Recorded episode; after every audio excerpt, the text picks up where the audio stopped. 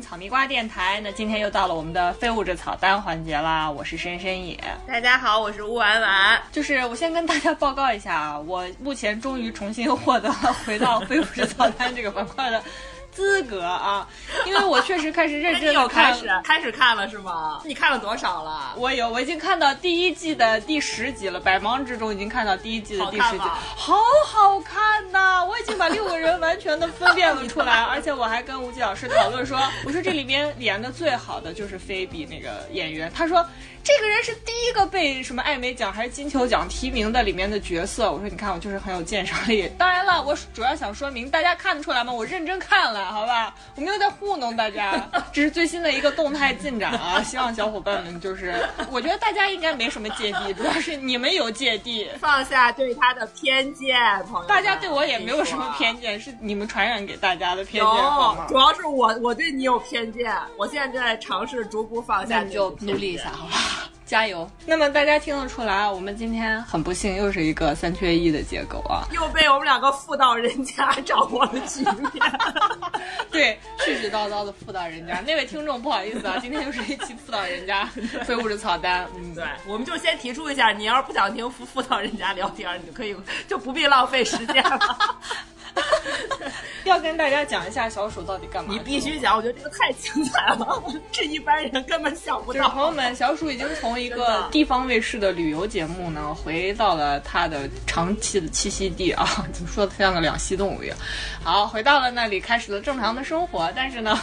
它本人已经就是非常疲于奔命啊，所以想要休息一下。但是碍于生活成本的压力，所以还是要继续支棱起来，继续工作。那没有办法了，所以就是也有很多的工作不停的找上我们的小鼠啊，因为实在是人见人爱。嗯，就之前这个地方旅游节目也是非常厉害，朋友们，我 你们都想不到啥主题了。对，关键是这次又重新有了一个更大的活儿，找上了小鼠啊。我们这边稍稍透露一下，就是也是跟今年是建党一百周年有关的一个大型的节目，真的是大型的节目，大品牌大厂。然后我觉得他们的嘉宾的分量也都还不错。就是主咖也算有分量，然后其他所有的这些嘉宾全部都是在线的大流量啊，已经透露到这儿了。小鼠于是乎就已经开始了他的长途跋涉，新一轮的长征。这里有一个 key word。总之呢，就是小鼠在本期节目又无法加入到我们的这个非物质草单的板块，跟大家一起聊一聊影视剧了啊。如果大家非常想念小鼠呢，请在我们的评论里面放肆的表达你们对他的爱好吗？因为他非常渴望大家对他的关注。大家在评论里。扣 S 吧，扣 S 就是小鼠的鼠，扣零也行。好，那么今天我们的节目呢，要跟大家聊，我觉得听众小伙伴呢，现在好像已经开始慢慢滋生了，就是猜下一期我们要播什么这样一个有趣的互动中来了。我跟你说，我们在我们在小宇宙上有一个我的 soul mate，真的，我在此要表达。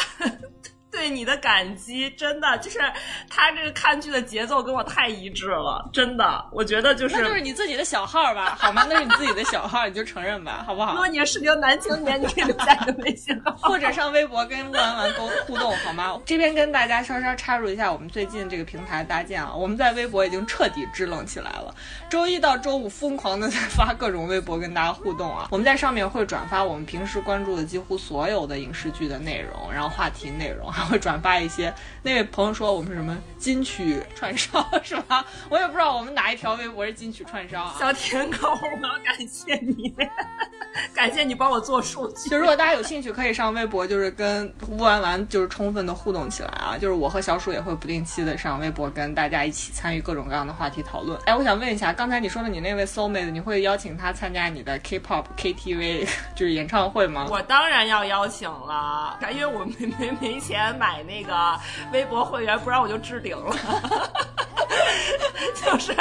我邀请大家，就是邀请感兴趣的那个听众朋友来参与我的 K-pop 大串烧 KTV 啊！我这个江湖征集令有效二十年啊，大家随时都可以跟我互动。我什么时候凑够十个人，我就开整。你的 soul mate 要被你追杀二十年，太吓人了。好，如果大家有兴趣呢，可以上微博直接搜索草蜜瓜 FM 或者 whatever 非物质草蛋，总之一定可以找到这些 keyword，一定可以找到我们的啊。就是可以关注一下我们在微博上面的各种互动，和大家一起及时的参与讨论。那么，如果大家经常的刷微博呢，会在最近啊，尤其是上个星期，会看到就是一大波的话题呢，主要是围绕目前的一个限定剧展开的。那我已经不用再跟大家卖关子，这部限定剧呢就叫做《东城梦魇》。那么今天我们的节目呢，主要是想跟大家聊一聊《东城梦魇》这部限定剧和这一阶段另外一部限定剧，实际上也是在某圈啊引起起了比较广泛的讨论的，叫做《Houston》，啊，翻译叫做侯斯顿啊。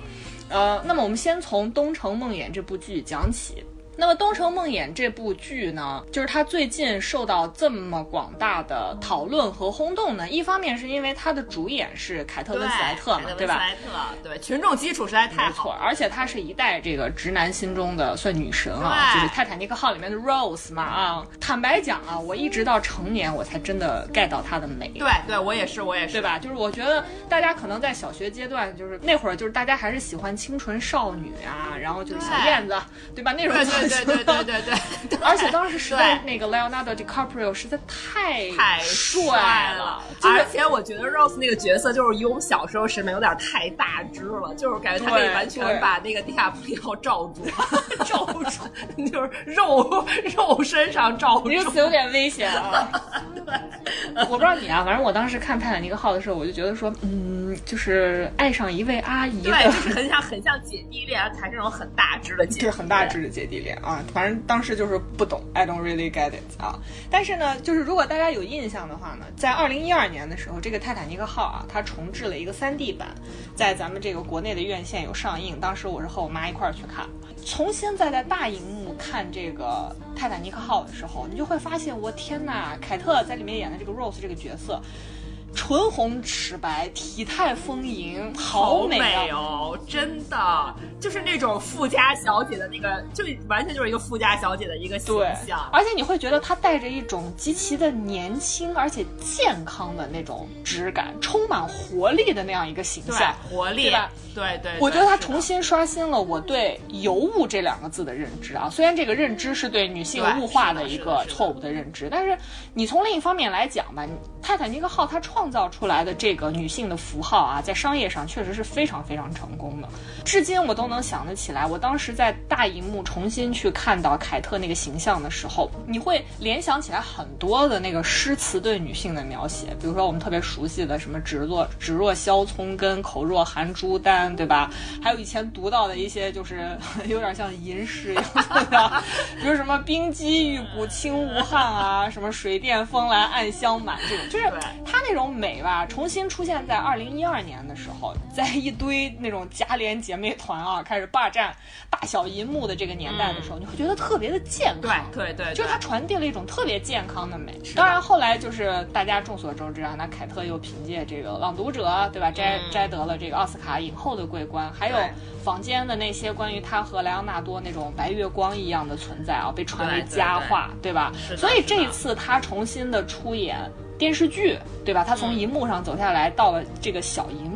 来出演电视剧，是当然备受瞩目的。这是《东城梦魇》其实最开始能够获得广泛关注，其中一个很重要的原因，就像之前那个《大小谎言》，对吧？你看到哇，妮可基德曼开始演电视剧了，对就你怎么着觉得哇，什么样的剧会让他接来去演的什么样的本子啊？你就很好奇啊，去看一下。对，是然后另外一方面呢，之所以他在上个星期啊，至少在中国的讨论度非常之高呢，主要是因为某大厂的高层的发言啊，又刷了一波热度。啥发言呢？我们让吴婉也给大家介绍一下。我们在群里展开了非常充分的，我觉得不是讨论是漫就我觉得《嗯东城梦魇》在中国的这个爆火，真的要感谢他，因为其实《东城梦魇》就他再怎么样，他也算是一个比较小众的一个电视剧，而且凯特温斯莱特在里面其实演了一个奶奶啊，就已经是做奶奶的人了，就是其实有有时候不是不大符合咱们。中国老百姓的 这个观观看口味，对吧？因为大家不大喜欢看一些中老年床戏啊，就大家会觉得有点那个啊，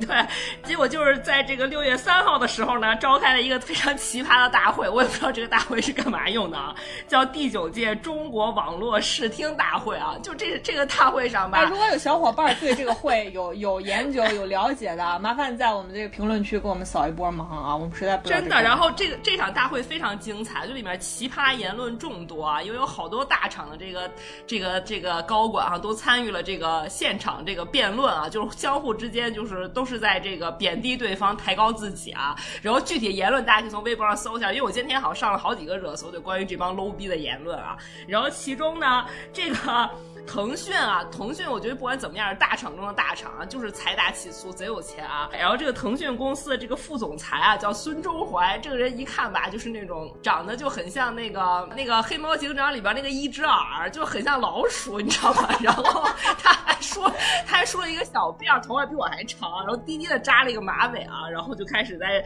站在台上大放厥词。你我觉得很难把他和一个上市公司、一个大厂的。就是其中一个高管联系在副总裁联系起来，耶！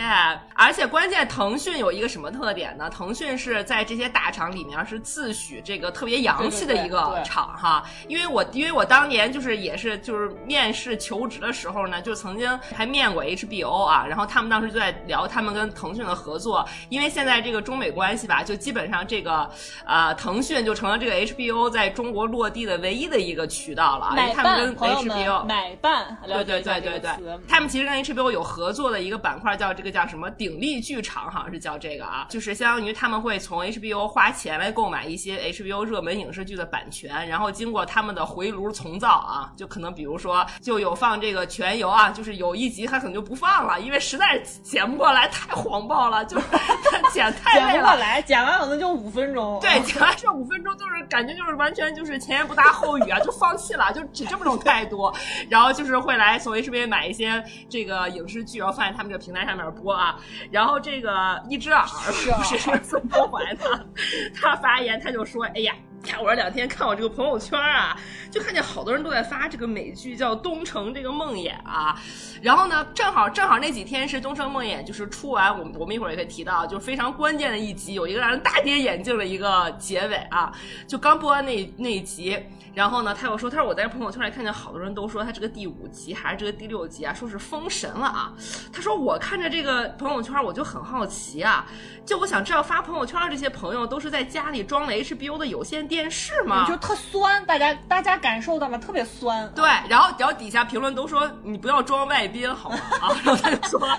他说他说说还是通过那些带着什么中文翻译、中文字幕的某些不合法的视频网站的内容来看的这个电视。剧呢？因为当时给大家普及个背景，因为当时可能当时就是这个 HBO 已经更新到第五集还是第六集了，但是腾讯当时可能只上线到第二集啊，所以他就觉得说这个他特别硬气。他说我给大家常普及一个常识啊，就是我们这个影视呃，就 HBO 这些影视剧在中国的播出呢是有这么一个规规则的，就是要先在呃这个剧在 HBO 上基本上放完了啊，放完了以后。然后呢，他们会把这个剧集，然后买下来，向各地的这个广电总局啊购买配额啊申请，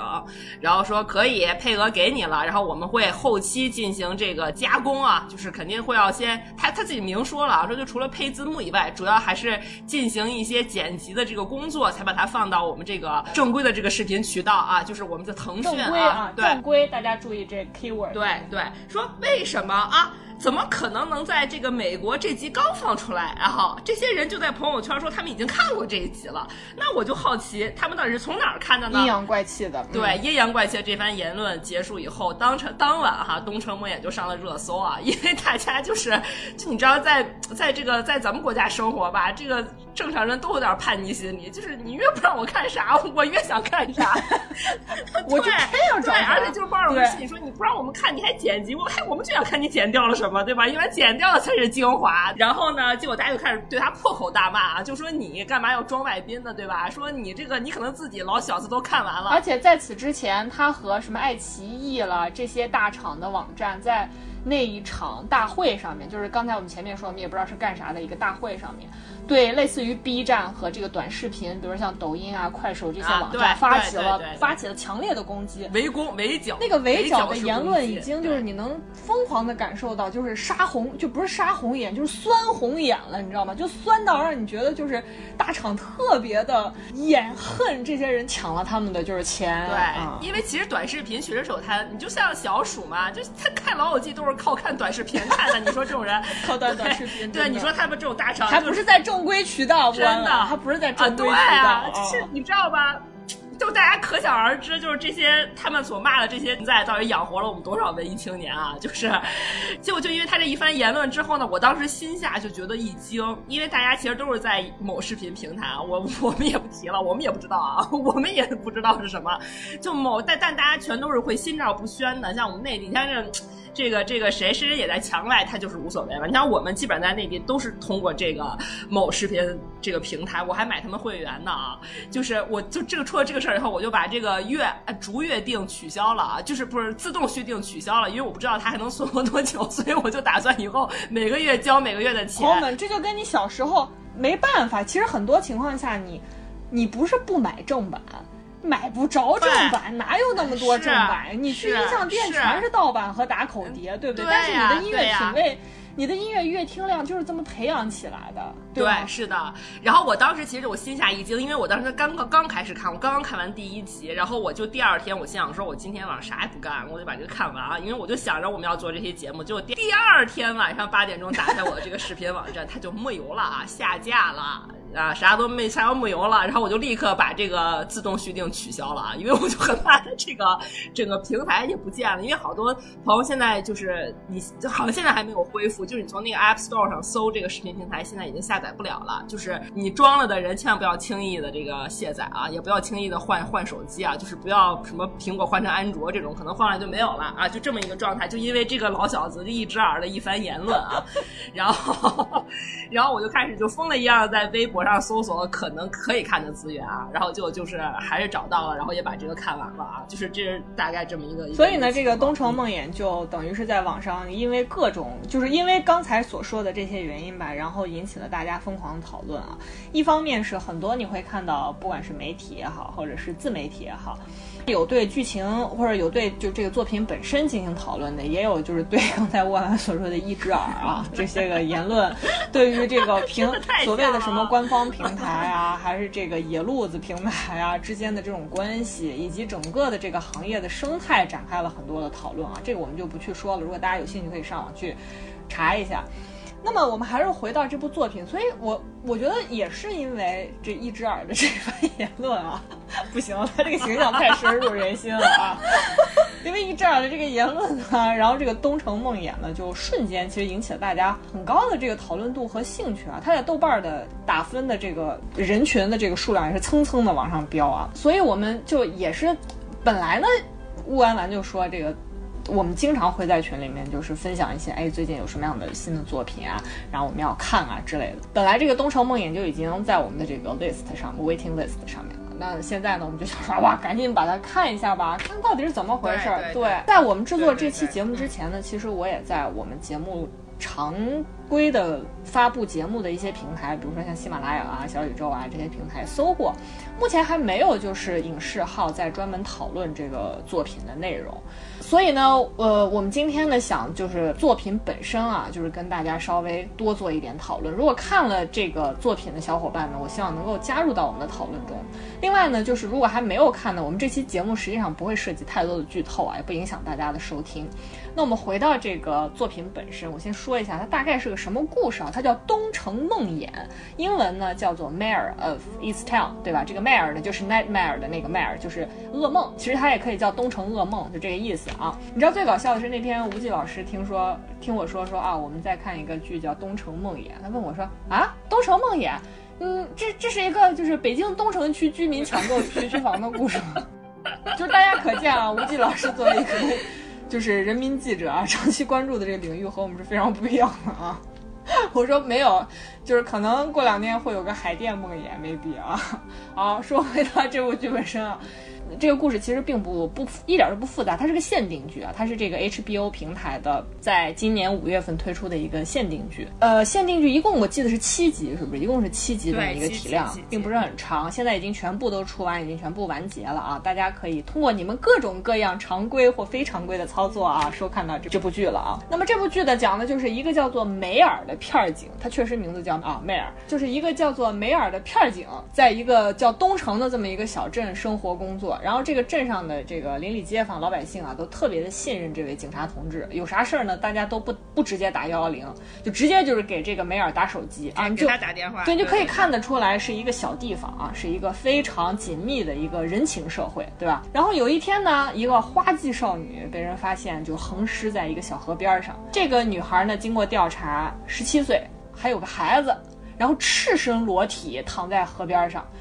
而且呢，他的这个致命枪伤还是在脸上。就是一听你会觉得，嚯，这这在一个这种十八线的小地方，那就是完全的爆炸新闻啊！然后我们这个民警梅尔同志呢，就开始深入调查。然后随着他这个调查的展开呢，这个小镇上其他的居民的各种各样的这个秘密啊，就开始慢慢的都浮现。然后你就会发现，每个人都被各种各样的这种困扰啊压得喘不过气来，就是真的就是像噩梦一样，无处逃脱。你以梅尔为首，你看，你看他是一个哇，街坊邻里都特别信赖的一个民警，但是是呢，她的大儿子在几年前就自杀了，她和她的前夫也因为过不去这个坎儿就离异了。这个梅尔呢有好多的发小，因为他们小地方嘛，所以就是基本上大家从小就认识。然后她的发小们呢，有的这个丈夫出轨了啊，有的这个女儿失踪了。啊，有的这个孩子有严重的这个智力问题，然后甚至呢，你看到这个梅尔自己的母亲也是个单亲母亲啊，还竟然被爆出年轻的时候和镇上某个老大爷是炮友关系啊！关键老大爷还在老婆的葬礼上向大家公布了这个消息，对，就突然间公布了这个消息啊！这 我觉得他妈其实是这个这个故事里面唯一非常有笑点的一个存在。对对对，我觉得大家听到这儿会不会觉得就是说，就是这个故事不只是一期今日说法啊，甚甚至还有好几期道德观察的这个节目，对吧？我我我觉得我本人是特别喜欢这种小镇题材的这种就是电视剧的，因为就是你就是其实有很多，因为美国这种小镇其实也不仅仅是美国啦，其实包括我们之前说过的德国那个暗黑哈，也是这种小镇题材，就是欧美特别喜欢搞这种小镇题材这种限定剧，因为特别这个故事有嚼头啊，因为就在大家一个看上去所有人都认识所有人的一个地方，越是表面上大家都知道你什么是你嫁给谁娶了谁，什么有几个孩子，孩子有啥问题，谁考了 A，谁考了 B，怎么样？就但是越是这个暗潮汹涌啊，就这个反差感其实非常非常的这个对，就是因为大家的这个关系太紧密了，就是谁不认识谁啊？你家就是刚吴婉婉说的，你家儿子高考多少分儿，我连你儿子屁股上胎记在哪儿我都知道，就是类似于这么一个人情社会对。后来呢，经过一系列的这个错综复杂的调查和遭遇啊，这个案子终于破获了。那么这个凶手到底是谁呢？就是刚才吴婉婉说的这个第五集迎来了大反转啊。我们在这儿就不剧透了啊，这是这个剧其中一个很重要的一个卖点，大家自己去找答案吧。但是我要给大家稍微就我表表表达一下，就真的这个地，我觉得这个卖人强卖啊，就为卖而卖啊，就是非常 HBO 一贯的尿性啊，就跟那个《权力的游戏》最第一季的最后一集那个血色婚礼一样，就你明明都觉得我操，这肯定是主角，结果到最后他突然死了，对，就是你这种就是来这种，就真的是来这种。HBO 太喜欢搞这些对了，，太喜欢搞这些了，就是你会一看你就觉得说套路，真的是。而刚刚才在节目录制之前，万万还给我讲了一个一个挺有意思的事情。大大型的这个第五集这个即墨这大高潮出现以后啊，就大家就是觉得就是，其实因为不仅仅是中国啊，其实在美国就是突然一下这个什么收视率也在暴增啊，因为大家觉得说你这么大一个包袱这样抖了，我你我的我们倒想看看你最后还有那两集你还有啥包袱可抖啊，然后你就觉得他们的这个编剧哈，就是感觉就是这个疯了一样的在最后两集密集的抖包袱，甚至最后一个包袱是在最后一集最后二十分钟抖出来的，然后结果当时呢，悬疑大师史蒂芬金同志呢，他就是在早在这个这个电视剧可能播出来两三集的时候，他就发了一个推特，不温不火说，哎，我最近在看这个啊，就据我观察，我认为凶手是谁谁谁，啊你甚至都不太注意到他的。我我当时看到他那个爆料，我都在想说，哦，这个人的名字是谁？哪个来着？都觉得这名字我都没想起来是谁，因为他这个推特里面只写这个名字是谁，就一个名字，没有姓啊。我想说，我操，这是谁啊？是不是是不是最后出来的新角色？因为我还以为就像就像是就突然从半路杀出来一个可能就是不起眼的人，可能就是那个什么嘛。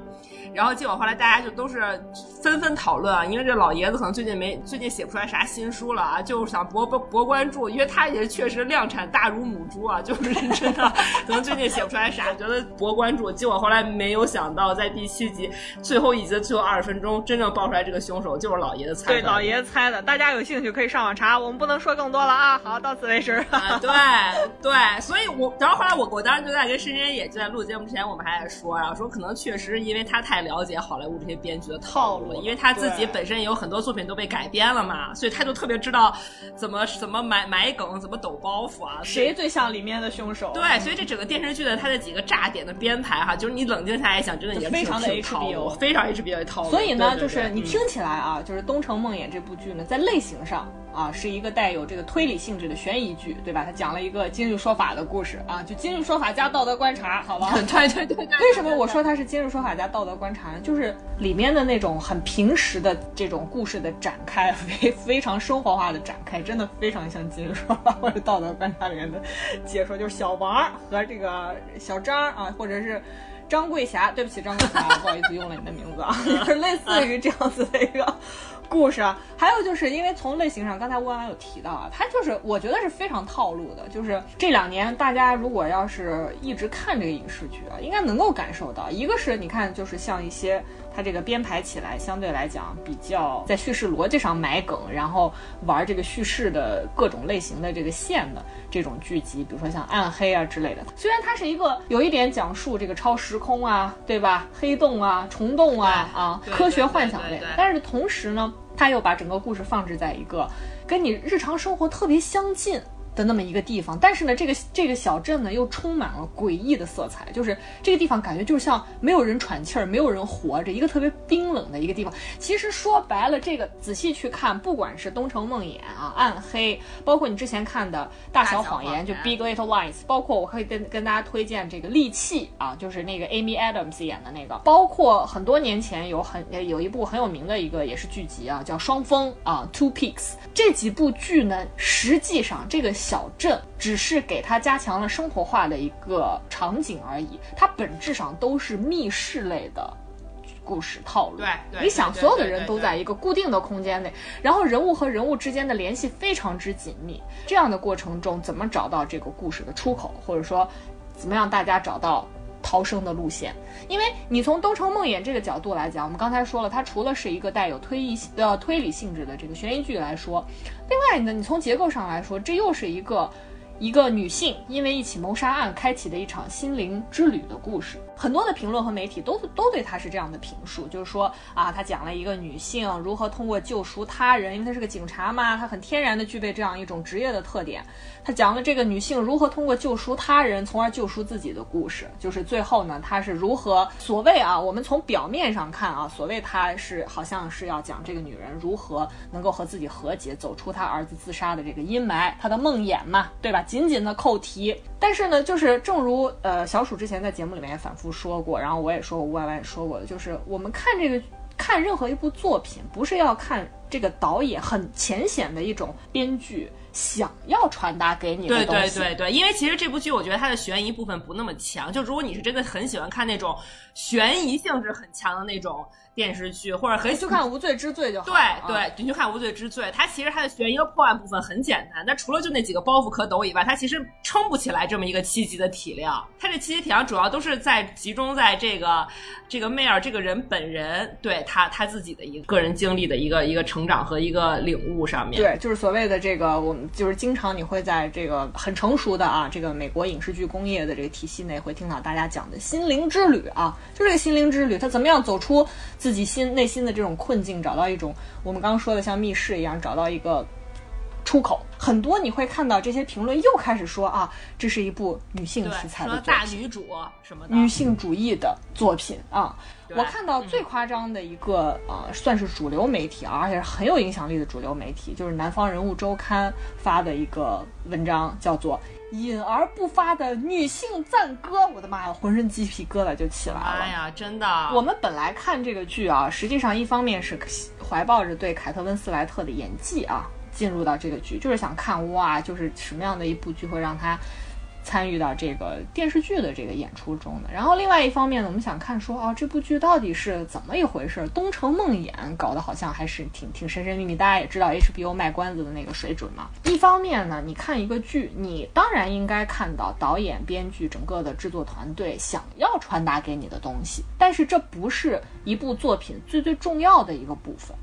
因为里面人物的呈现、镜头的运用、结构的安排，对吧？故事的展开，还有这个人物的树立，这些方面并不在于说导演想让你看到什么你就看到了什么，你一定会结合你的知识构成、你的文化背景、我们现在生活的这个社会的背景、大环境等等等等，你一定会得到很多不同的结论的。这才是你就是我们说的，当你看一个作品的时候，你到底在看什么？今天在这个录节目之前呢，也在跟乌安安讨论这个问题。乌安安本来是对这个作品也是怀抱着一个比较强烈的一个期待的，他就说那个我们奖项无罪之罪啊这种作品之外，我们就应该就还是应该看类似于《东城梦魇》这样的剧。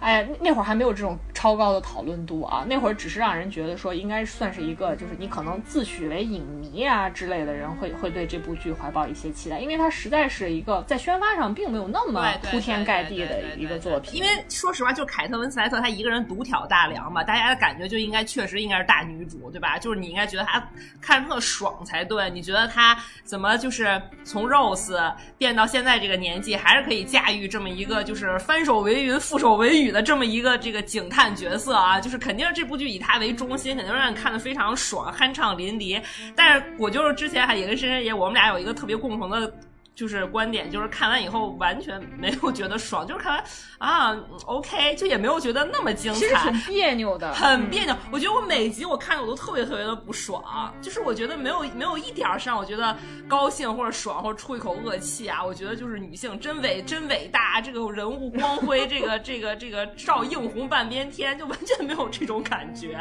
就反而会觉得好惨哦。何何至于赞歌啊？何至于赞歌啊？别说赞。割了，你甚至觉得。你看完并没有觉得啊，女性真的想要找到出口很难，但是 I'm happy for her 也没有这种感觉，都没有。我觉得真的很惨，而且我觉得就是周围就是这个环境全员恶人，就让我觉得特别的憋屈。我就以这个南方人物周刊的他们那个文章里面的一些观点啊，来作为一个参照啊，我们来进入到一些就是主要的主题，关于所谓怎么又女性了呢？就是我们节目里面，其实我觉得我们并不是一个特别标榜说女性应该看什么样的作。作品的这么一个节目，我们反而是致力于跟大家说，不要被他骗了。那些人说这是个女性主义的作品，他不是，这是可能是我们节目长期致力于要耕作的一块。对，我们就是泼冷水。对对对，南方的那篇文章，他说到，他说到了，他实际上是从几个角色来讲的，因为可能我觉得很跟很多人看。东城梦魇的一个直观感受是一样的，就是里面大部分的角色是女性哦，我们就觉得哇，真的可能是女性哦。你看这回警察也是女性了，对吧？然后里面绝大多数的这个光谱辐射到都是女性，那它就应该是一部主要描述女性的作品。然后这个南方人物周刊就说，你看它里面主要的几个角色，它是它是它是有什么样的特质呢？你看这个梅尔，他是一个啊内柔外刚，一个秩序的守护者，对吧？然后他的这个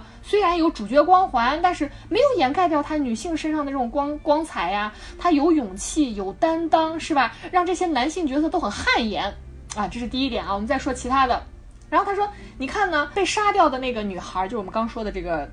就是赤身裸体横尸在小河边的那个女孩 Ellen 啊，说你看她虽然自己就是很危险啊，不断的这个这个把自己置身于危险之中，但是都是出于她对她儿子那种无私的爱呀，为了给儿子凑手术的钱，所以才想出了很多不合法、不合乎道德的这个方式啊，所以才飞来横祸。但是这是她作为一个母亲的担当。什么女儿失踪很多年的那个那个道恩，女儿失踪很多年。说，你看他也没有对这个不能破案的这个梅尔耿耿于怀啊，在很多的时候都表达出对他的这个理解、支持啊、帮助，对吧？包括梅尔身边的很多好朋友也在一直做他这个最可靠的后盾啊。然后你看他家里面一群女性啊，都有自己的理想，然后也能在关键时候挺身而出，等等等等。对啊，这就是这部剧想给你看的。对对是的，对吗？我就听你，因为我没有看过这篇文章，就我听你说完以后，我觉得就是我第一个想要驳斥的就是我觉得。觉得梅尔这个人哈，他有大问，他有大病。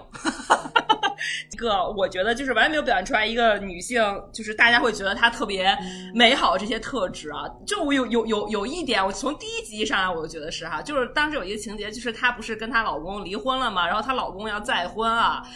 再婚，她周围的所有的朋友，她的女儿，她妈，你说她妈跟她老公有啥关系啊？就是一个前岳母的关系啊。那个那个牧师应该是她的表弟还是之类的，就是。他这边的亲戚全都啊跑去乌泱乌泱的参加他前夫的这个跟跟第二个老婆的这个订婚典礼了。但他当天晚上，他当时其实他当天晚上也是有活动的啊，因为他以前是一个特别有名的这个他们这个小地方的这个篮球运动员啊，就是当天晚上其实也是要庆祝他重聚，对重聚的这么一个活动啊，没有一个人跟他去。然后就是他这边的所有，就本来应该站在他这边的人哈，全都乌泱乌泱跑去，没有人支持他，没有人支持他。对，所以你看，从结构上来讲。刚刚才乌文文说到的，她前夫结婚的当天晚上，实际上就是那起谋杀案发生的当天晚上，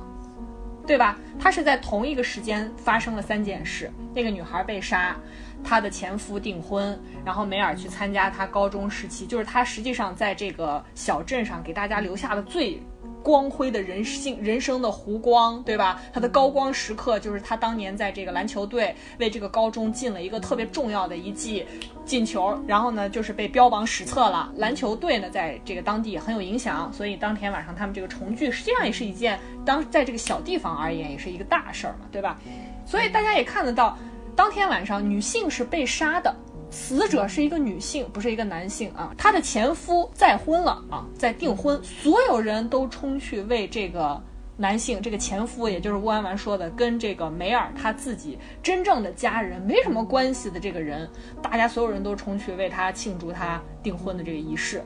然后真正呢，梅尔实际上，呃，他去参加的那个篮球社的那个 reunion 的那个活动，那是。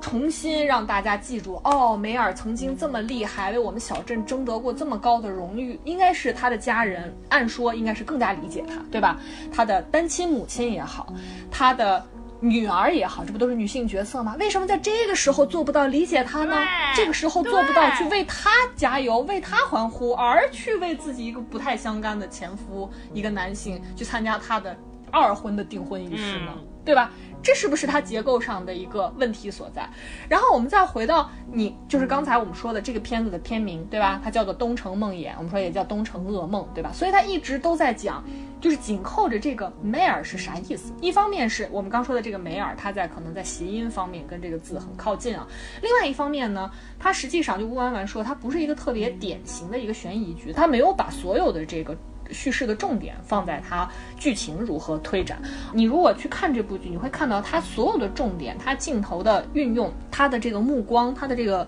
视点，全部都放在如何展开去表现梦魇这个东西。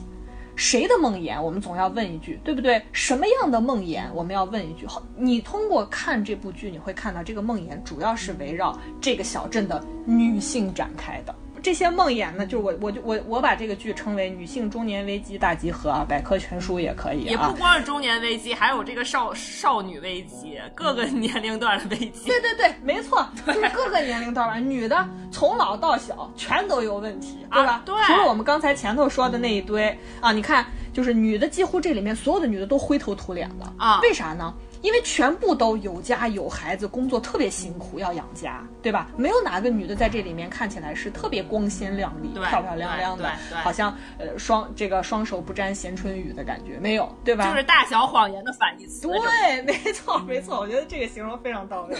然后你会看到我们前面说的，对吧？丈夫出轨了啊，家人吸毒，对吧？孩子叛逆啊。再说回到这个主角，就是试点更多的放注在的就是梅尔她本人的这个噩梦上。儿子自杀，对吧？丈夫跟她离婚，实际上她对丈夫再婚是表示异议的，因为她丈夫当全家人都跟她说，她丈夫要再婚了，她要求婚了，他们要订婚了。通过一个凯特温斯莱特一个连续性的表演，你看得出来她那种愤怒，她那种不甘。为什么呢？她那个就就差把那话直白的说出来了。那句话就无非在于，我们的儿子自杀这件事，你走出来了，你这就走出来了。我通这件事情把我折磨成这个样子，你怎么轻易的就走出来？你又要再婚再见自己的家庭了呢？我连一个正常的家庭生活都没有办法展开。你看看他把我折磨成什么样子了，对吧？对，基本上是这样一个状态。然后你再看梅尔，除了自己家的这一堆烂摊子以外，他还有就是好友的女儿失踪，对吧？迟迟不能破案，这是对他。职业生涯一道特别灰暗的一个职业生涯是一个打击，你会随时想到说，我作为一个警察，我最好的朋友的女儿，她的人生支柱失踪了，而且我那个好朋友也是我高中篮球队的成员，他女儿失踪了之后，他还罹患癌症，命不久矣，他还在每天不放弃的寻找他女儿，而我却什么都做不了，我没有办法破这个案子，女儿都丢了这么长时间了，我作为一个警察，我无能为力，非常痛苦。对吧？然后呢，还有他的这个他其中的一个搭档，后来也牺牲了，对吧？在一次就是这个行动中牺牲了。另外呢，你还会在后面再看到他也是他的非常的好的朋友，为了。自己的个人利益向他撒谎，那真的是挚友向他撒谎，对吧？你会发现梅尔的这个噩梦在这个剧中呢，比起其他人来讲，是一环接一环、接二连三的向他扑面而来。所以我甚至觉得，就是到最后，很多人觉得说他儿子因为是在他们家的这个呃阁楼上自杀、上吊自杀的嘛，最后他把那个阁楼的那个梯子拉下来，然后他走向阁楼，那个镜头从那个梯子逐渐拉开，给到一个。呃，全景的时候，很多人会觉得说啊，梅尔终于跟自己和解啦，他终于可以面对他儿子自杀这件事了。那个镜头，你联系到前面一系列的这个铺陈，整个他这个结构的过程，就是我说的接连二三的噩梦向他扑来的这样一个过程的时候，甚至真正跟他在里面。可以建立一段正常的恋爱关系的那个男的，在最后也离开了他，实际上，对吧？这一系列对这个女性的这个打击，到最后她走上那个阁楼，你殊不知她是进一步的走向了深渊呢。然后另外一方面呢，你还感受到就是，呃，这个噩梦除了展现梅尔本人的噩梦以外，就是我刚前面说的，你会发现这个小镇所有的噩梦都集中在女人身上，就是我我。在昨天还在跟吴婉婉讨论的这个小镇的男人都很轻松啊！我的妈呀，这个小镇的女人每个人都有噩梦，而男人过得好轻松啊！就是他明明讲的是梦魇嘛，他讲的是东城。梦魇嘛，实际上它就是我前面说的，你你会觉得说他好像想给你隐隐约约的传递出一种啊，这个小镇上大家都有各自的秘密啊，每个人都有自己的噩梦，然后我们怎么样通过这样一起谋杀案的破获啊，大家逐渐走出自己的噩梦。实际上它的表层的一个故事的结构就是这样子，但是你从深层上讲。这个噩梦有一类人是缺席的，那就是男性在这个故事里面是没有任何关于他们的噩梦的展开的，没错，就是任何的段落、任何的镜头都没有表现过这里面有任何一个男的带有极强的，比如说道德的审判，没错，带有，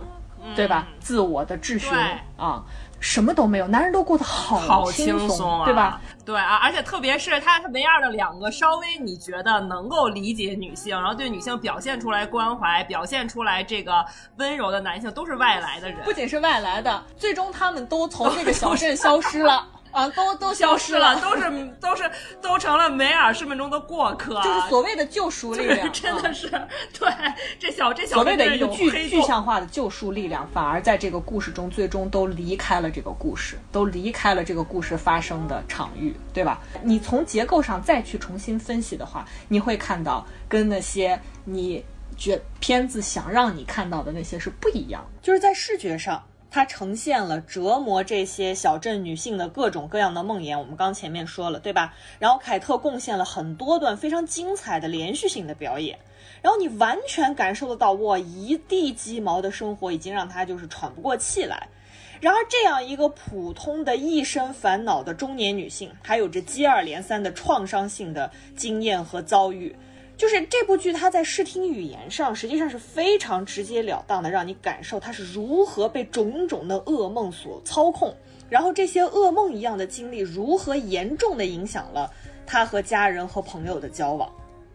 而这其中其实最为强调的是恋爱关系如何受阻，都是死了孩子嘛。那个梅尔也看得到，他根本都不知道怎么样和人打交道，怎么样和一个陌生向他表示好感的男性打交道，怎么样去建立一段正常的恋爱关系。他不仅抵触，他也很反感，他也很害怕，他超级不自信。我就说的灰头土脸。她甚至在衣柜里面都找不出来特别像样的衣服。她妈说：“你怎么穿着这样就出去？”而且她还有一个细节，她想那个化妆对口对缝缝对口红都长毛了，没错朋友们。啊。所以你看得到，她是一个长期不再爱自己的一个女人。她被这个事情，她儿子自杀这件事情折磨得不成人样了。永远穿着那一套灰蓝色的警服，但她丈夫呢？那是不是都是为人父母？然后这里面你会看到她的前夫啊，性格特别开朗，生活特别积极向上，然后随时随地都能鼓励到他自己的女儿啊，鼓励到他的这个孙子，很快就可以重新展开一段感情，甚至可以再次组建自己的家庭。你觉得在她的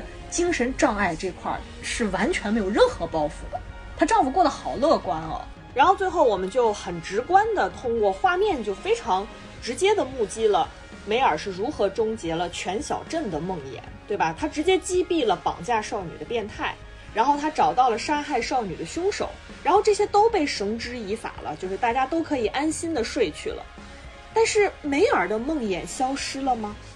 对吧？如果你看完了整个故事，他亲手中断了另外一段母子关系，这是那个故事。其中一个结局，然后他最后走上了儿子上吊自杀的那个阁楼，他是走了上去，而不是关上阁楼。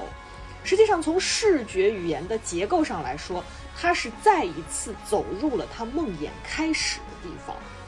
那个画面显然不可能说只是导向了大和解，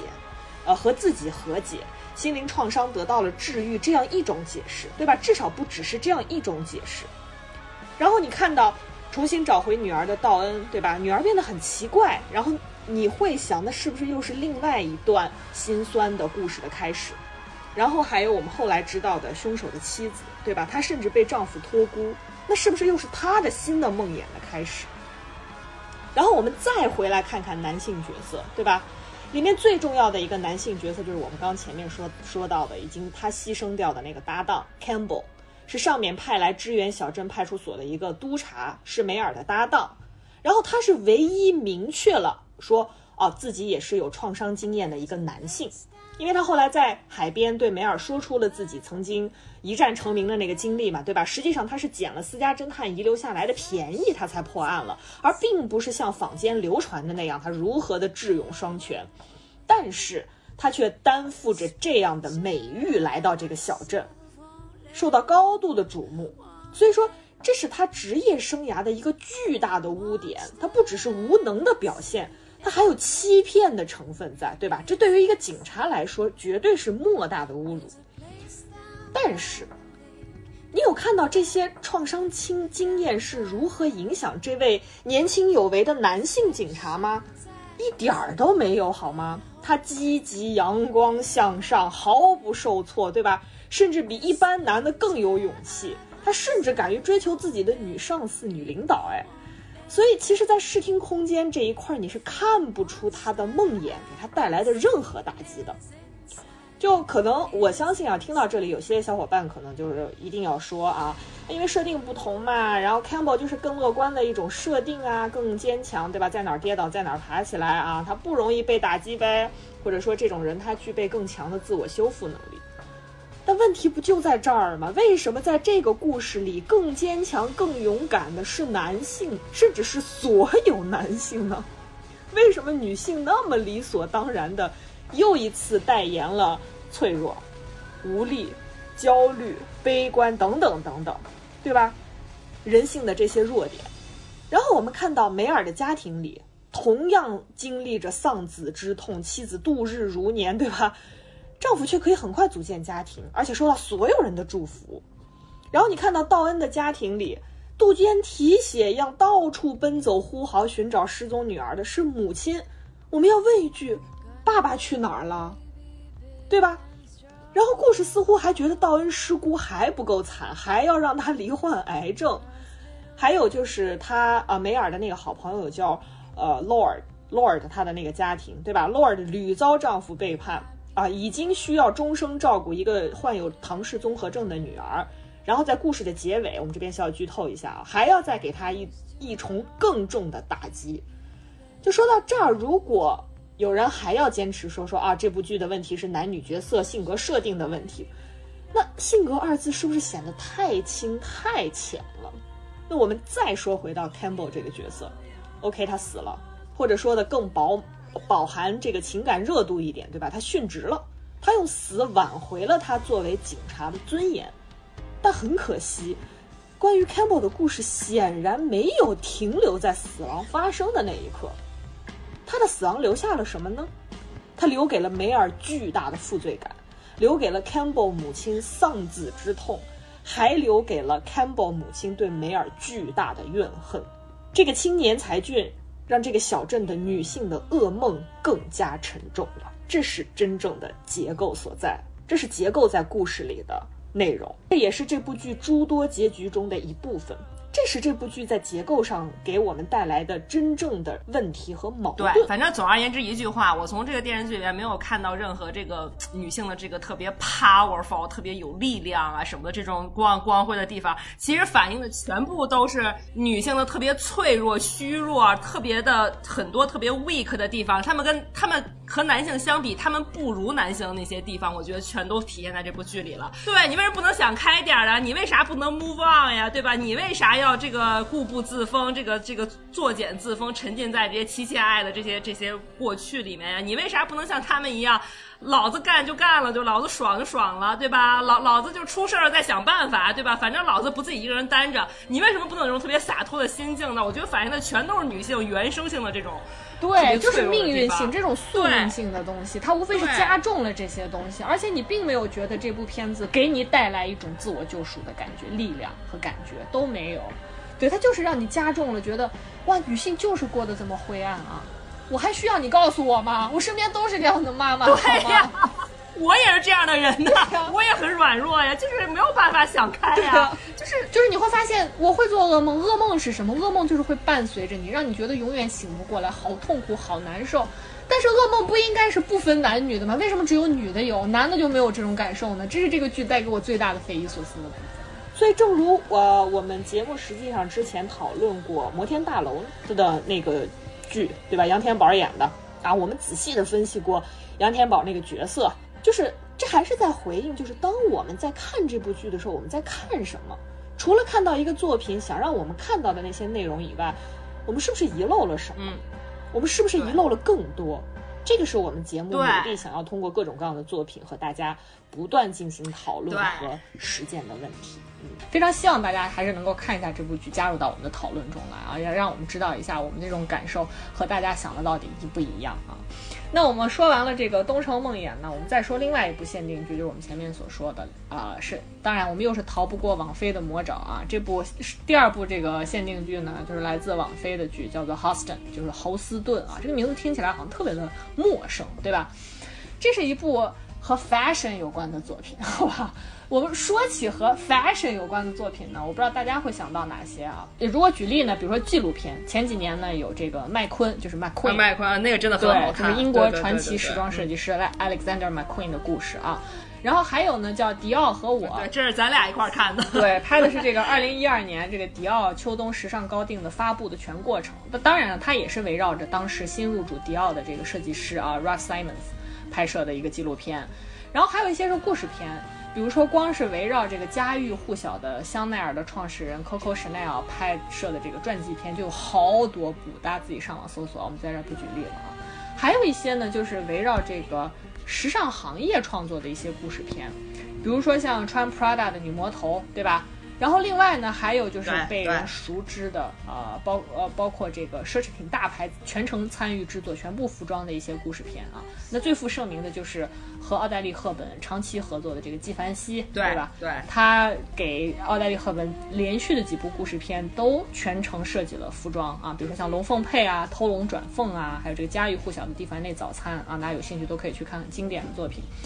但是呢。正如这个时尚界的鄙视链一般啊，上述的作品，但凡拍这个传奇人物的啊，都是欧洲的设计师，对吧？只有涉及到这个行业形态的，呃，好像才会把这个目光从欧洲转移到其他的地方。比如说像，我不知道大家有没有看过，有个纪录片叫《九月刊》，实际上它是当时啊看过看过，对吧？出出现在那个穿 Prada 女魔头之后的一个纪录片，他拍呃之前还是之后我忘了。他拍的呢是真正的这个时尚女魔头，就是安娜温图尔啊，就留着那个齐刘海波波头的那位大姐啊，就是 Vogue 的主编啊。她是如何带领他的这个团队制作每年最重要的这个九月刊的一个过程啊？是不是这个以欧洲为中心的时尚产业之外，就真的没有特别厉害的设计师了呢？就显然不是啊，至少美国人认为不是啊。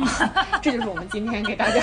推荐的这部 网飞限定剧《豪斯顿》，大家可能听都没有听过，这这谁啊？我们现在。海港城没有这个牌子，哎，对我也觉得是。激光天地没有这个牌子，耶，就是没有人，真的没有人知道它。就是特别是像我跟申野这种自诩还就是时髦一点的人啊，就是自诩还知道一些这个设计师的人，就一到听了名字也觉得说，哇，这是一个，这这不可能是有真人真事，这个就是编的吧？架空题材，都这种感觉，因为真的是完全消失在历史的泡沫中了啊！就是你说这个，哪怕这牌子没了，咱也应该听说过呀。而且不是人没了，至少牌子在，对吧？就是这种感觉，你比如说像我们前面说的 McQueen，他死了，牌子还在呀。对，而且本身他也并没有很老，他也不是一个二三十年代的一个设计师，他就是七八十年代成名，在美国就如日中天的设计师，到现在就是落得这么一个一个一个下场，真的还是挺让人唏嘘的。对，所以这部片子呢，讲的就是刚才吴安完说的，上世纪七十年代到八十年代美国最负盛名的时尚设计师 h u s t o n 的故事啊，大家注意这个 keyword，最负盛名。说到这儿，你肯定会怀疑 h u s t o n 这他妈谁还极富盛名？对，他有个人品牌吗？他效力过什么大牌吗？对，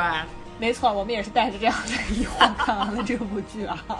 就是这个 Huston 呢，确实是非常传奇。你看完真的觉得他很传奇，传奇到他的时尚生涯几乎只有不到二十年。在这二十年呢，他经历了在美国真的是一炮而红，然后迅速衰落的这个人生啊。我们下面让吴婉婉帮大家补齐一下这个电电视剧到底讲了。呃，Houston 一个什么样的这个传奇人生啊？就是 Houston 这个人呢，首先就他是一个美国小镇青年，又是小镇青年。众所周知。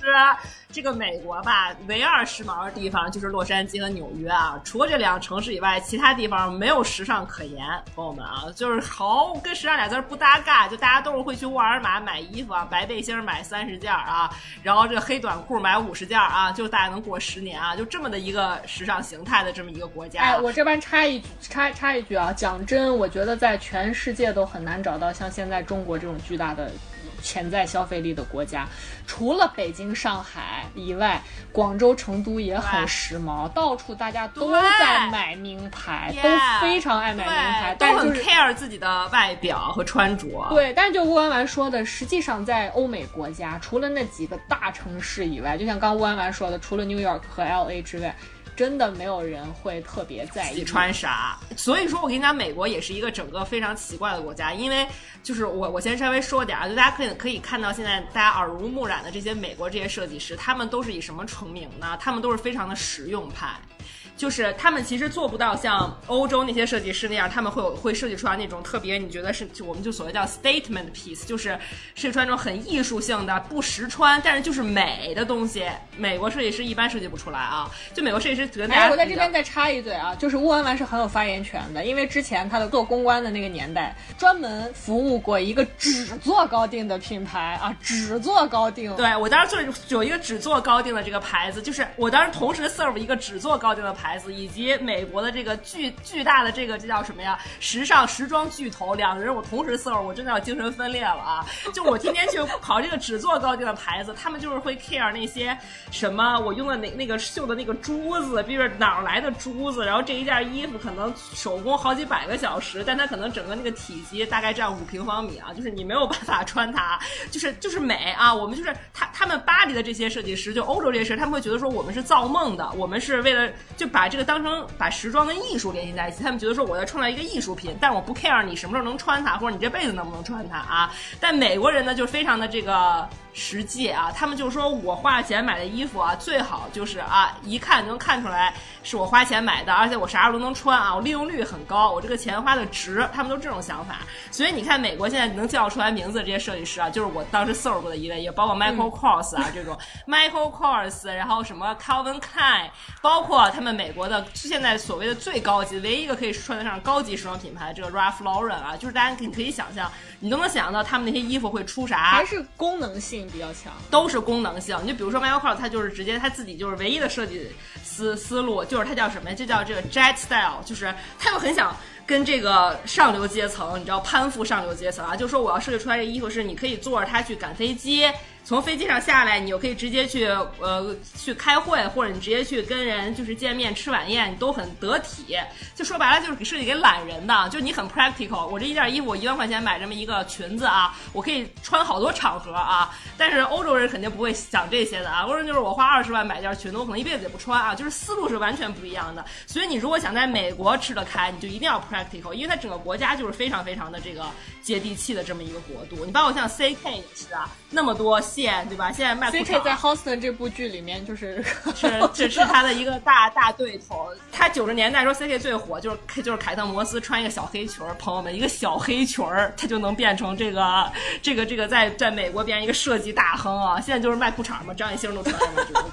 不是？然后就所以你可见美国的这个时尚环境，包括 Ralph Lauren 也是，Ralph Lauren 设计衣服就是那种。三件套西装，对不对？polo 衫嘛，对对，然后就有卖 polo 衫，然后那个女生就是裙子连衣裙儿，什么 low 一点的线就是碎花连衣裙，高级点的线可能都有有有点那个什么什么什么亮片那种啊，就没有什么大差不差。所以说美国会有大量的钉珠，什么鞋材，对吧？然后那种上面的什么面料特别考究，一层又一层的纱，这些绝对不会有。对，所以说如果你想在美国成名，你自己你自己必须要是一个特别靠谱的生意人啊。如果你没有生意头脑，或者说你觉得我干这些事儿，我不是为了这个卖更多衣服，不是为了赚更多钱，那你基本上在美国是混不出来的啊！就是这样，Houston 就是他本人就是一个非常非常，这个这个典型的一个反例啊！就是因为太没有生意头脑，就导致太不会做生意人，所以导致他就是很快就陨落。哎，我觉得刚才乌丸丸给大家这个背景普及啊，非常有利于你们看这剧，就知道他的失败是注定的。我跟你说，首先我就大概介绍他的生平啊，他就是在一九三二年出生在美国的。艾奥瓦州德梅因啊，他是一个中西部小镇的男同性恋青年，朋友们，就你可能觉得他确实很挣扎啊，就他可能就是大家想象断背山啊，就是真的确实没有办法在那生活啊。然后呢，他呢就是很快就去了纽约啊，然后去纽约第一份工作呢，就是最开始是在纽约有一个很顶级的百货公司叫 Board of Women 啊，在这个百货公司做女帽设计师，设计帽子。就这个点啊，就朋友们，就是 Chanel 也是设计女帽。出身的啊，就那个时候的女的还戴帽子，现在咱们就不能想象设计个帽子还能发家，对吧？她就是最开始，而且帽子还不是为了遮阳，对呀，就是出门就要戴帽子啊，就跟咱们现在叫这个穿裤衩一样，那么要戴帽子啊，设计帽帽子。然后她呢，其实特别特别就是著名的一战哈，就是为这个美国当年的。唯一的就是最最最最这个风头无两的时尚 icon，就是 Jacqueline Kennedy 啊，就是肯尼迪夫人杰奎琳设计的，她在总统就职典礼上戴的那个药盒帽。大家我我说大家可能能想象到她那个形象，就总戴一个方方的那样，就又又方又圆的那么一个小帽子，其实就成为了她的做作，嗯，对，直接但是成为了她这种就是做作的上流这个时尚 icon 的形象的一个非常非常这个代代表作的这么的一个时尚单品啊。然后他整个人 Houston 就是很飘。啊，我觉得他就是他从中西部同性恋小青年，一到成了纽约的这个设计新星以后，他就特别喜欢混名流圈啊，就是都是跟这些贵妇啊、阔太们呀混在一起。跟名流混，我觉得。对，是的，所以我觉得他当时的那个设计风格啊，就你现在看，其实特别特别的，这叫什么呀？glamorous，对不对？就是特别特别的不那么实穿，就是他的那个衣服是有一些特定的，就是很不实穿，他的衣服都超级不实穿，只有就是。平板你知道不？搓衣板还得特高那种，你脖子贼长，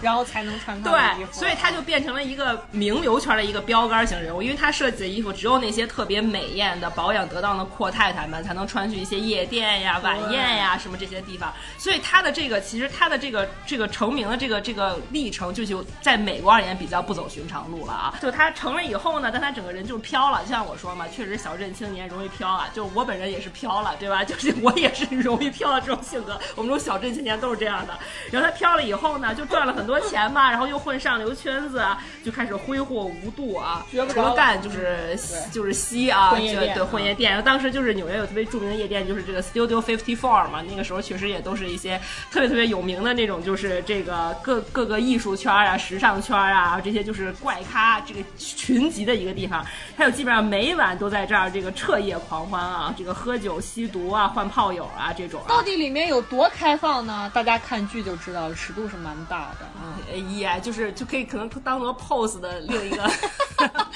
我觉得 pose 里面的那些人对自己是有要求的，不可以在 ballroom 里面做这些羞羞的事情。但是 Studio Fifty Four 可以，对，而且他们都很骄傲，他们都是这个有名有姓、有头有脸的人，而且是穿着华服在做这些，穿贼有钱，穿着貂在做一些羞羞的事情，我觉得仪式感特别强。对，这种场合就是戳中 Houston 的腰眼儿，对吧？他的衣服其实就该给这些人设计，而且他整个人的形象也都是他最，他就特别喜欢就拍拍宣传照也好，或者 PR 照片上都是他自己一个人西装革履站在中间啊，然后周围围着可能十好几个那种打扮的特别漂亮、特别明艳那种金发女郎。穿上他那种就是浑身都是闪粉亮片，那咋的了？那我们是 hip hop，我们是两千年后的 hip hop 歌手，House 就是太超前了，朋友们，他就帅太超前了，你知道吗？他要晚晚走几年，其实蛮适合给你们就是 Big Bang 设计衣服，他们都非常浮夸。他肯定是全球都很喜欢，我觉得 对。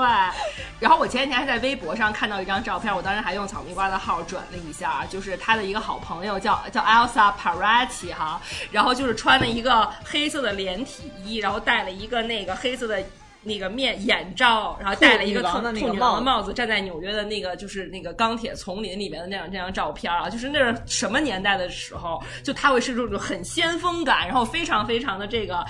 就是性感的这种女性形象，其实是她自己心目中的一个缪斯的一个形象，是这样子的。但她确实就是因为这个吸毒吸太多啊，不睡觉呀，喝太多酒啊，就脑子真的是烧坏了，脑子烧坏了，就整个人就是情绪反复无常啊。然后到最后，其实你能感觉到她其实，在特别成功的时候，周围其实没有什么真正能够帮助她的人，她周围其实都是附着附附在她身边的吸血鬼啊，攀附她，都是攀附她的。对，所以她就是一直在用一种非常典型的一种这样什么艺术家的性。格在管自己的公司啊，就是他就是就比如说一一赚钱了哈，然后就立刻弄一个特别特别豪华的办公室，贼 fancy 啊，就比那个酒店大堂都 fancy，让他挑高恨不得三十米那种啊，然后就是夜夜笙歌，然后但他每天可能下午六点才进这个办公室啊，然后就瘫着那儿。他身上暴发户的气质还是很浓，就是暴发户，李在利就是暴发户啊，然后他就是做所有的决策都是根据这个灵感和直觉呀，然后就看员工之间他会觉得我的员工是我的家人，他不是跟我不是。合作关系啊，然后就是就是就我就比如他要是不高兴了，境遇不顺，就可能大发脾气、大吼大叫啊，就是一种就完全有这种关系来来相处的模式。就是朋友们就这种关系，你没有办法管公司，你没有办法去管理自己的品牌，对不对？然后甚至他当时其实他当时就有一个成名之战，叫这个凡尔赛之战啊，就是大家看一下啥叫真正的凡尔赛，真的凡尔赛。但是他以一个美国的美国中西部同性恋青年出道的这么一个身份啊，就是去了法国。然后这客场挑战圣罗兰和这个纪梵希啊，然后还赢了啊！就是大家可见他的才华，才华确实是在线，但就是呢，到后来就是脑子喝坏了以后呢，他就已经完全丧失了做任何商业决策的能力啊！这里边比如说提到了中间，他就说当时其实当时是有投资人找他，就是说想让他设计牛仔裤。然后他就他就疯了，他说牛仔裤这种东西，对，说只有 CK 这种 low 逼啊才会做什么玩意儿，说我的客户就我我不可能，我的客户怎么会穿牛仔裤？牛仔裤这种，然后他还说他还说巴黎世家不做牛仔裤，我也不会做啊。结果结果怎么样？巴黎世家现在卖的最好是不是就牛仔裤？朋友们，还有卫衣啊，还有卫衣，对，还有卫衣，T 恤和裤衩对啊，对。然后呢，后来想通了，又想做，人就跟他说：“你已经错过最佳时机了啊！这个设计师牛仔品牌的市场已经饱和了，你进不去了，没人想买 Holston 牌牛仔裤，大家都买 CK 的牛仔裤啊。”然后呢，结果他后来呢，就是也没钱了嘛，光烧钱不盈利啊。这个你不能只卖富婆，就你在美国卖衣服绝对不能只卖那些人，就你要考虑到他们很多正常人是有穿衣需求的，对吧？有些可以负担得起的这种高级白领，他们也需要衣服啊。就你不可能永远只做富婆的生意。然后他就发现，哎，确实不行啊，就是哪哪怕这个脑子烧坏了，他也觉得没钱花了啊。然后呢，他就当时也做了一个特别特别错误的决策，他就是和这个 J.C. 潘尼。Penny 签订了一个合约啊，就是这个 J.C. Penny 就是美国这种特别，这叫啥呀？我觉得可能就是这个这个这个这个就这种大卖场啊，就是大卖场，就可能还不如 Macy 的这种非常便宜的这种，就是一个商场就签订了一个合作，然后推出了一条特别平庸的副线啊。王府井百货吧，我王府井百货就不王府井都高级了，就是相当于那种这啥，我就觉得就是啥家乐福吧。就是那种可能比比沃尔玛高端一点点的高端有限的那种，就大卖场，大卖场。啊，那就是山姆家对对对对对，那就是山姆家，对对山姆家，然后就开一条这么一条条副线啊，就你可想而知啊，就是你你你当时的你这么干，真的就是立刻就遭到了这个他的这个老东家这个 Board of Goodman，还有一系列很高级的。高端百货公司的这个这个反感啊，就我们不可能和 J.C. 潘尼卖一样的东西吧？然后就很多高级百货公司都把它 drop 掉了。然后呢，他就就是也没办法哈。然后最后自己就是难以为继啊。然后最后自己的这个品牌也被卖掉了，所以他就不能用 Houston 的这个名字就是来销声匿迹了。对，也没有没有对自己作品的冠名权了。所以他后来就是特别的积极而终啊。就是九零年代以前，其实就已经完全的这个落寞了。然后再加上，因为他是刚慢慢说。说了嘛，来自中西部的同性恋男童，然后呢又因为长期吸毒，对，然后他得艾滋，这不是迟早的事儿吗？所以呢，又是因为患疾在身啊，所以呢，再加上他就是万万说的，他的职业生涯没有可发展的空间了，大家都已经嫌弃他了。大家也知道，大家如果要看 Houston 啊，一定要看。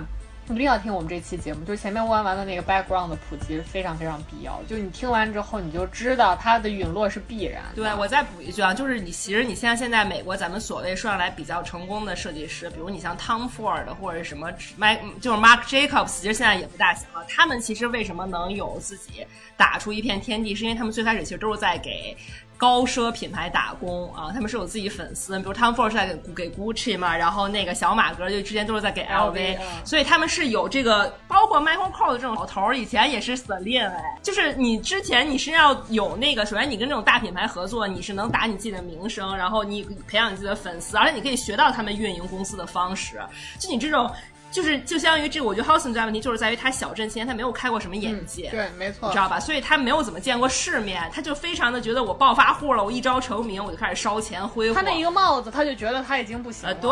对，这是特别大的问题。所以美国就是最怕这种，你是一夜成名没见过世面，然后你还特不不知好歹，然后你还设计不出来那种喜闻乐见的衣服，你这种就真的是在美国红不下去。就是路走不长，就是一夜就是一夜爆红吧。就是比如说像在现在你突然间在 B 站，然后弄出一个。呃，一百万加的这种观赏的视频，但你后面怎么创作？就是你那个后挫力不足了。大家想要长期关注你是需要持续的每天看，不需要你每天都给我一百二十分的作品，但是我需要每天看一个八十分的东西，还得有点意思，你可能就创作不出来了。这就是他的创作瓶颈嘛。再加上他实在是逃脱不出他作为他的这个暴发户的气息啊，就是实在太想挥霍了，实在没办法，就是烧钱，然后又在公司烧钱。其实自己烧钱，其实大家也都忍了。你看他后来不是公。公司来的那个财务总监吗？你自己烧你的钱，花你的买你的皮草，走你的夜店，吸你的粉儿都没问题。但是你就这么烧钱弄公司呢？我们毕竟是一个股份制的公司，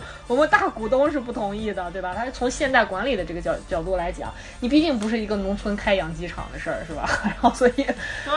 其实他最终到他死，他不会过得非常拮据，是因为他把他的这个名字卖冠，等于是冠名权品牌都卖了很多钱，他后来一直在吃老本嘛。但是是就是说，他因为也是中西部来的这个男童，必然的这个命运啊，吸粉吸太。多患上艾滋病，最后很早八九年就去世了，死了，就没有迎来黄金的九零年代。而且其实我觉得现在有很多设计师，其实我题外话，其实有很多设计师他们的牌，他们的名字都被卖出去，就是他们跟他们没关系了。你就包括 Joe Sander，对对吧？Joe Sander 还有什么啊？John Galliano 也是，就是海盗爷他的名字，他也不能用他的名字来设计任何任何的东西，包括 Jimmy Choo。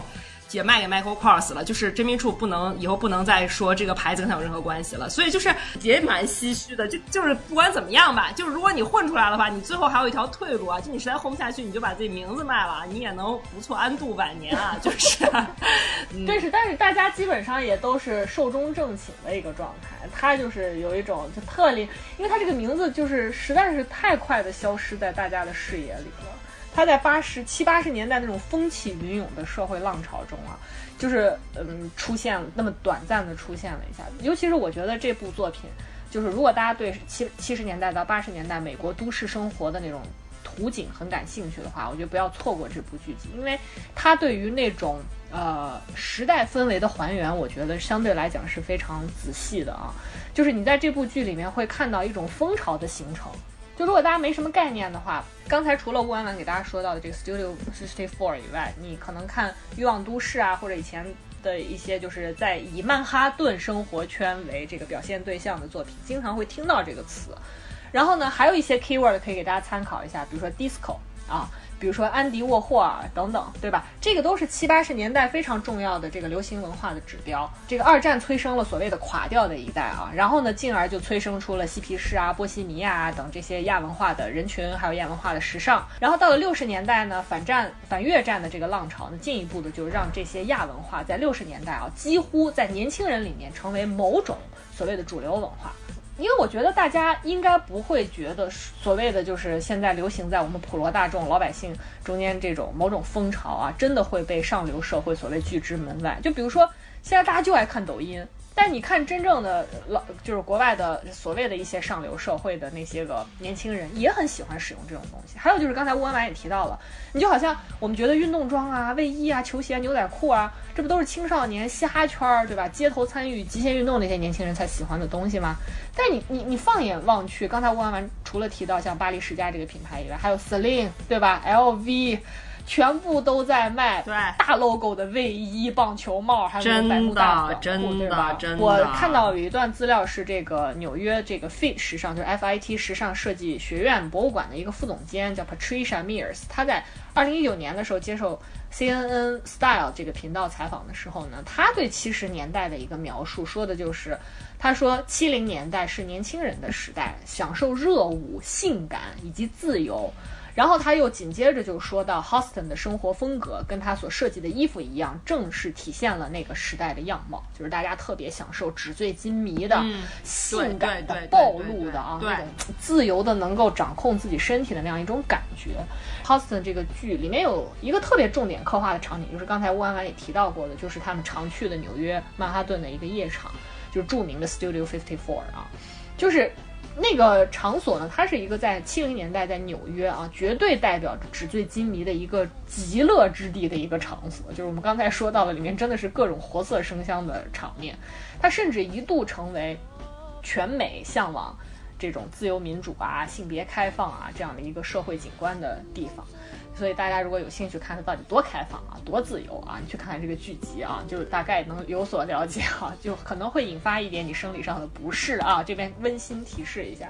然后我昨天呢，其实还发了一个微博到我们的群里面啊，就是我说那个群那个微博在说，就是现在有很多人在吐槽现在上海的夜店，因为上海嘛，对吧？就是自诩国际大都市啊，全中国最时髦的地方，对吧？但是那个微博就在嘲讽说，这么一个就是啊自诩开放的、包容的、自由的、啊时髦的这个国际大都市的这个地方，然后你会发现那些新进的上海人去夜店，已经如今不是一种找乐子的状态。我们觉得大家去就是为了释放自己的